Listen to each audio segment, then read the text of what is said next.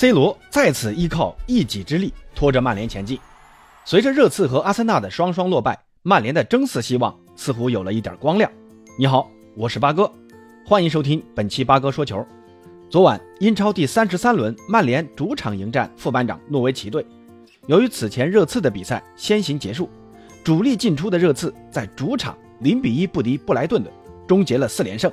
而布莱顿继上一轮击败争四对手阿森纳之后，本轮再次击败争四对手热刺，可以说间接帮助了曼联的争四。曼联这场比赛让 C 罗继续首发，同时在中场配置 B 费、博格巴和林皇加德，而 C 罗两侧则安排了桑乔和埃兰加两大攻击手。果然，上半场确实如主帅朗尼克所愿，C 罗在上半场接埃兰加的无私横传，轻松打空门破门，曼联一比零领先。那这个球应该归功于艾兰加在前场积极的拼抢，逼得对手后卫出现失误，而艾兰加断下球之后传给禁区的 C 罗，让 C 罗得以打空门破门。随后到了第三十二分钟，曼联获得角球机会，特莱斯开出角球，C 罗高高跃起头球破门，梅开二度，帮助曼联取得二比零的梦幻开局。这一切似乎预示着曼联久违的胜利将唾手可得，但在上半场补时阶段。诺维奇抓住曼联后防线漏人的问题，由道德尔在右侧后点接普吉的传球，在无人盯防的情况下攻破德赫亚的十指关，诺维奇追回一球。这个球，曼联后防出现三个失误啊，一个是边路的封堵不够积极，让对手在右侧能在三名曼联球员的封堵下传给普吉的脚下，而普吉的助攻啊也很奇怪，马奎尔和林德洛夫不知道为什么不上去紧逼。给了对手这么大的传球空间，尤其是林德洛夫当时在禁区，如果能积极的飞身堵枪眼，这个球啊不一定能传过去啊。但他缩回来了，而负责右侧的特莱斯明显失位，位置过于靠前，右侧一大片空地让给对手，让道达尔得以轻松破门。而到了下半场，特莱斯的防守问题再次暴露。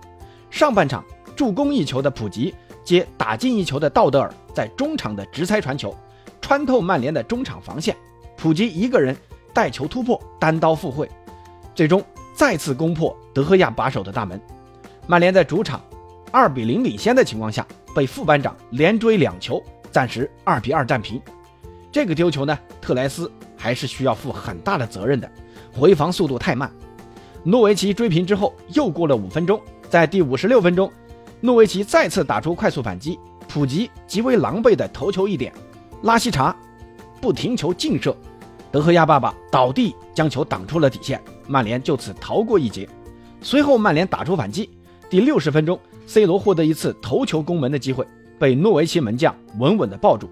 随后却发现博格巴在狠狠地捶打地面，头呢还挂彩了，看样子很是气恼啊。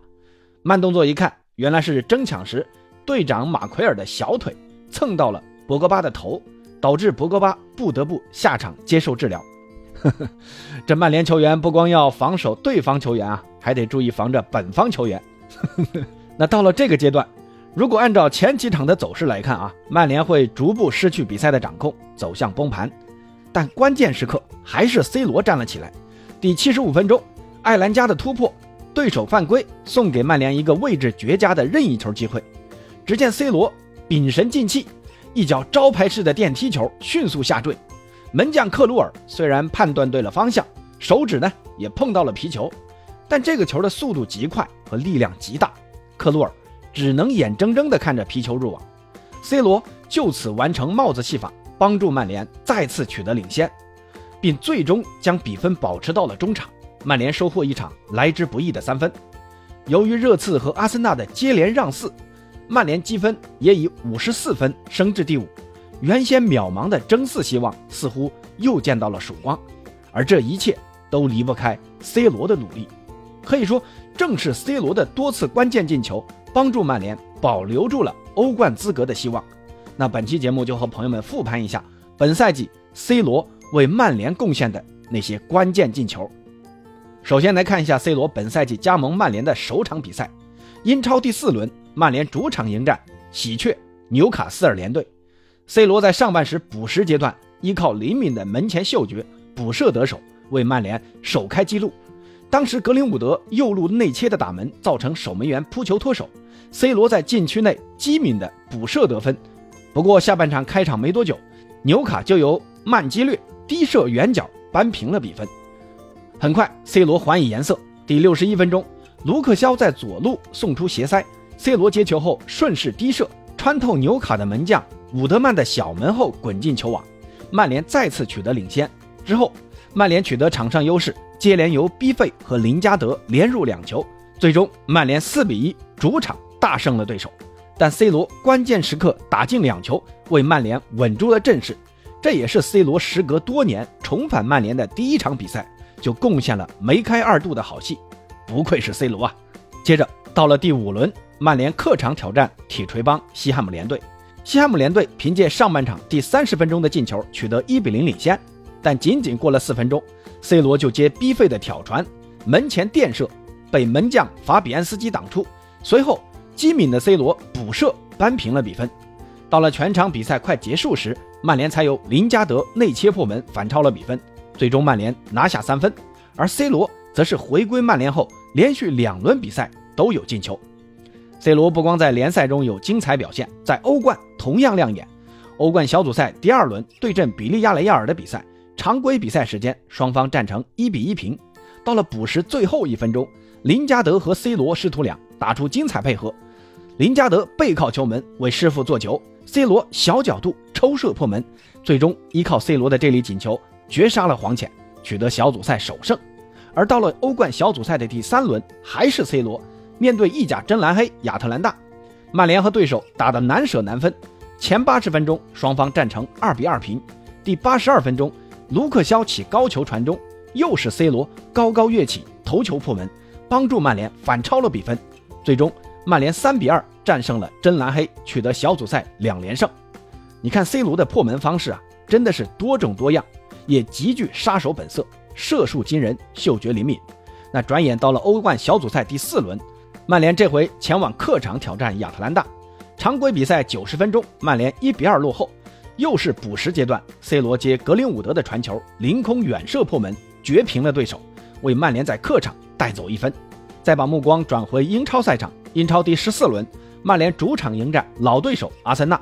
上半场双方战成一比一平，下半场开场没多久，C 罗接拉什福德的传中，推射破门，再次反超比分。但两分钟后，阿森纳就由厄德高用同样的进球方式追平了比分。不过，厄德高在随后第六十九分钟禁区犯规，送给曼联一粒点球，C 罗主罚命中，最终曼联三比二战胜兵工厂，全取三分。这个三分非常的关键啊！当时的曼联刚刚经历零比五输给利物浦，零比二输给曼城，一比一和切尔西战平的魔鬼赛程。阿森纳则是曼联魔鬼赛程的收官之战。幸亏 C 罗的梅开二度帮助曼联止住了颓势。到了英超第十六轮，又是 C 罗造点。亲自主罚打入全场唯一进球，帮助曼联一比零战胜诺维奇。接下来的联赛，C 罗只在第二十轮主场对阵伯恩利的比赛中有过出色发挥。上半场第三十四分钟打入第三球，算是锦上添花。而曼联最终三比一战胜伯恩利，再次全取三分。随后，C 罗的发挥似乎陷入了沉寂，很多球迷呢也对 C 罗的持续球荒发出了自己的担心。而主帅朗尼克更是在第二十八轮曼市德比中没有派出 C 罗首发，对外宣称的原因呢，是因为 C 罗受伤了，要回到葡萄牙休养。可仅仅过了一周，曼联主场迎战托特纳姆热刺的比赛中，C 罗神奇复出，并且贡献神级表现。先是第十一分钟禁区外超远世界波破门，随后特莱斯第三十四分钟手球送点，凯恩点球扳平。仅仅过了三分钟。桑乔反越位成功，突入禁区，无私横传给门前的 C 罗，后者没有浪费机会，推射破门，梅开二度。这也是 C 罗职业生涯打入的第八百零六球，加冕历史最佳射手。曼联呢也以二比一再次领先，但曼联的队友似乎不想 C 罗这一里程碑般的比赛这么轻松啊！队长马奎尔在下半场第七十一分钟再度犯下低级失误，在一次防守时自摆乌龙。帮助热刺再次追平比分，这热刺啥也不用干，曼联呢为你让两个球，但 C 罗就是 C 罗啊！第八十分钟，特莱斯开出角球，C 罗高高跃起力压多尔蒂头锤破门，帮助曼联再次领先，最终三比二战胜对手，全取三分。这 C 罗真不容易啊，进两个球都还不够，队友呢接连犯错挖坑，幸亏依靠 C 罗的帽子戏法，才不至于让曼联在主场颗粒无收啊。这一场真的是堪称天神下凡，世界波抢点破门，头球破门，无一不展现了 C 罗无与伦比的射门技术。再加上本轮对阵诺维奇的帽子戏法，C 罗也是先入两球，接着曼联后防再次接连犯错，送上两球，最后还得依靠 C 罗以招牌式的任意球绝技，帮助曼联战胜对手。那朋友们可以数一数啊，C 罗为曼联总共抢回了多少分呢？如果没有 C 罗，曼联如今又会是什么样的一个局势呢？现在听说滕哈格今年夏天将要入主曼联，担任新任主教练。据报道说，滕哈格可能不会考虑以 C 罗为前场核心来重建队伍。但本赛季 C 罗的发挥也给了很多曼联球迷一个讨论。那这里和朋友们发起一个互动话题：C 罗本赛季重返曼联，到底对于曼联是福还是祸？而下赛季 C 罗还会留在曼联？参与重建吗？欢迎朋友们在评论区告诉发哥。那今天就随便聊到这儿，咱们下期再见。